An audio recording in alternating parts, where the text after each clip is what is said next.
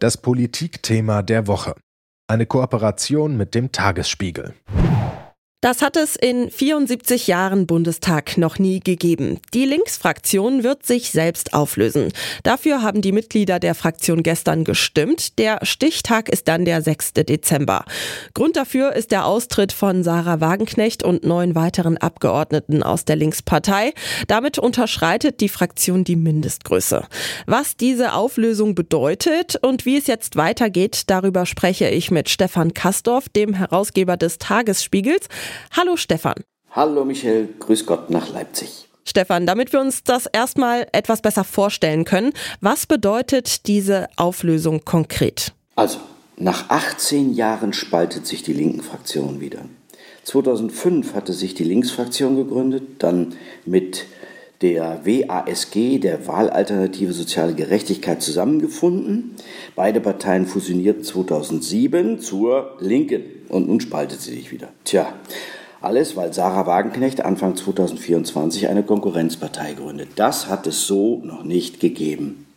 Nicht nur 74 Jahre, sondern die Vorstellung, dass diese Partei, die sich ja mit unter, unter sagen wir, großen Mühen gefunden hatte, die Linke, und ins Parlament gekommen war, die ja sorgsam aufgebaut worden war von Bisky, Lothar Bisky, auch von Oskar Lafontaine, die ist jetzt praktisch, sage ich jetzt mal, Geschichte. Jedenfalls so, wie sie war, wird sie nicht mehr sein.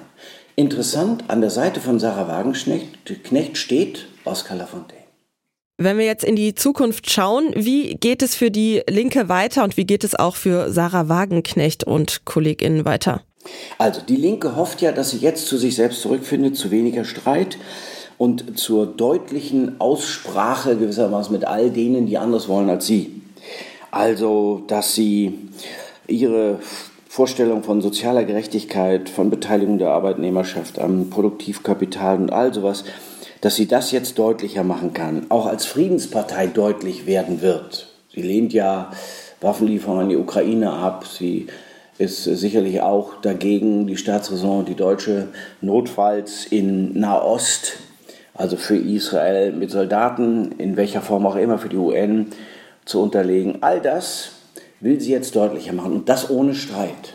Allerdings sage ich auch dazu, bis auf Dietmar Bartsch, ohne Personen, die in der, öffentlichen, die in der Öffentlichkeit wirksam sind. Gregor Gysi ist ja leider, für die Linke muss man das sagen, eher auf dem Rückzug. Ich habe gedacht, als er seinen Vorsitz der außenpolitischen Abteilung, will ich mal sagen, der Linken aufgehabt, dass er jetzt, also nicht mehr als außenpolitischer Sprecher fungieren wollte, dass er jetzt noch einmal das, was er zusammengefügt hat, was ja mit seiner Hilfe erst entstanden ist, also aus der SED, die PDS, aus der PDS die Linke, was ja ein, eine enorme auch organisatorische Arbeit war, dann eine inhaltliche Arbeit wurde mit Oskar Lafontaine zusammen, dass er das nochmal anpackt und sagt, ich kann doch nicht zulassen, dass am Ende meines politischen Lebens das das Ergebnis ist.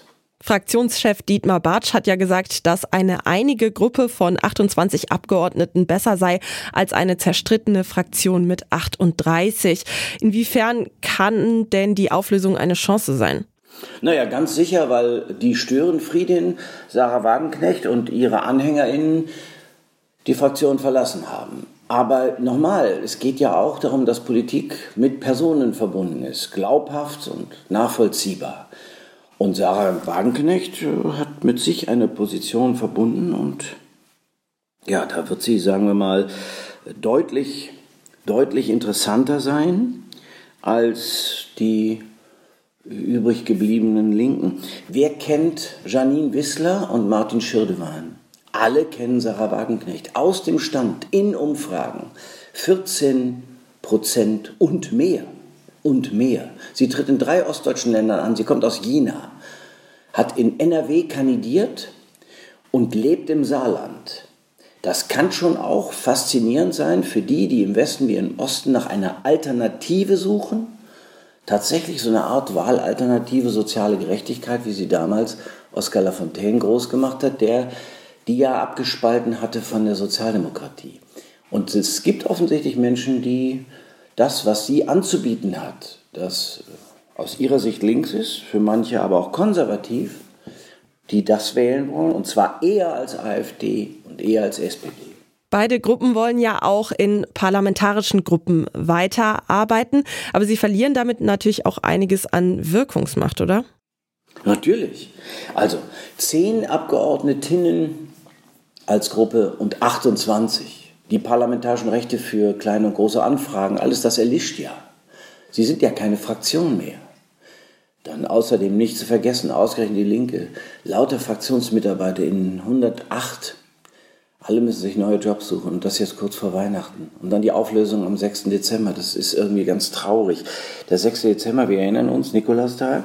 Ich meine, das muss man jetzt alles aus der linken Sicht nicht wirklich ernst nehmen, weil Nikolaus, nicht wahr, das ist ja auch eher ein christliches Fest, aber unabhängig mal davon, wenn ich mich daran erinnere, es gab linke Päpste, Sozialpapst Johannes der 23. in den 60ern, die Beteiligung der Arbeitnehmer am Produktivkapital, das ist eine Grundsatz, linke Forderung, nie Wirklichkeit geworden, jedenfalls nicht so.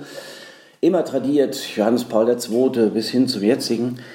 Und das alles verbindet die und ausgerechnet so in dieser Zeit jetzt verliert sich die Linke. Das ist schon auch schlecht im Übrigen fürs politische Spektrum dass es auf der Linken keine geeinte Linke gibt, die als Gegengewicht zu dem, was am rechten, vor allem am rechten Rand entstanden ist und entsteht, fungieren kann.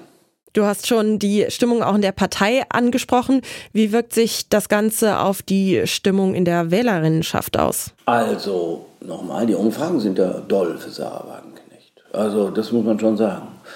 Sie will ja tatsächlich soziale Gerechtigkeit durchsetzen auf ihre Art und Weise. Das erinnert wirklich sehr alles sehr an Oscar Lafontaine und diese beiden sind ja auch ein mindestens auch intellektuell interessantes Paar. Man muss dem nicht zustimmen, man muss dem gar nicht zustimmen, aber da Oscar Lafontaine weiß, wie man eine neue Partei gründet, kann das sein, dass es Sarah Wagenknecht hilft.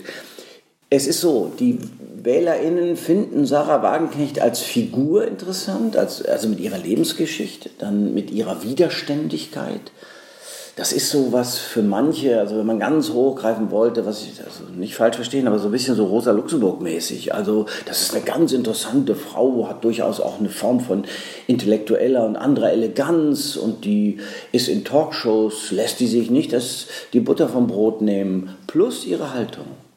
Und sie ist gewissermaßen die Wahlalternative für diejenigen, die Proteste ausdrücken wollen, Protest mit den bestehenden Verhältnissen ohne dass sie die AfD wählen. Denn das ist ja dann doch auch ein Schritt. Wer das tut, wie sagte der Bundespräsident, der Sozialdemokrat Frank-Walter Steinmeier, wer, Meier, wer die AfD wählt, muss wissen, was er oder sie tut.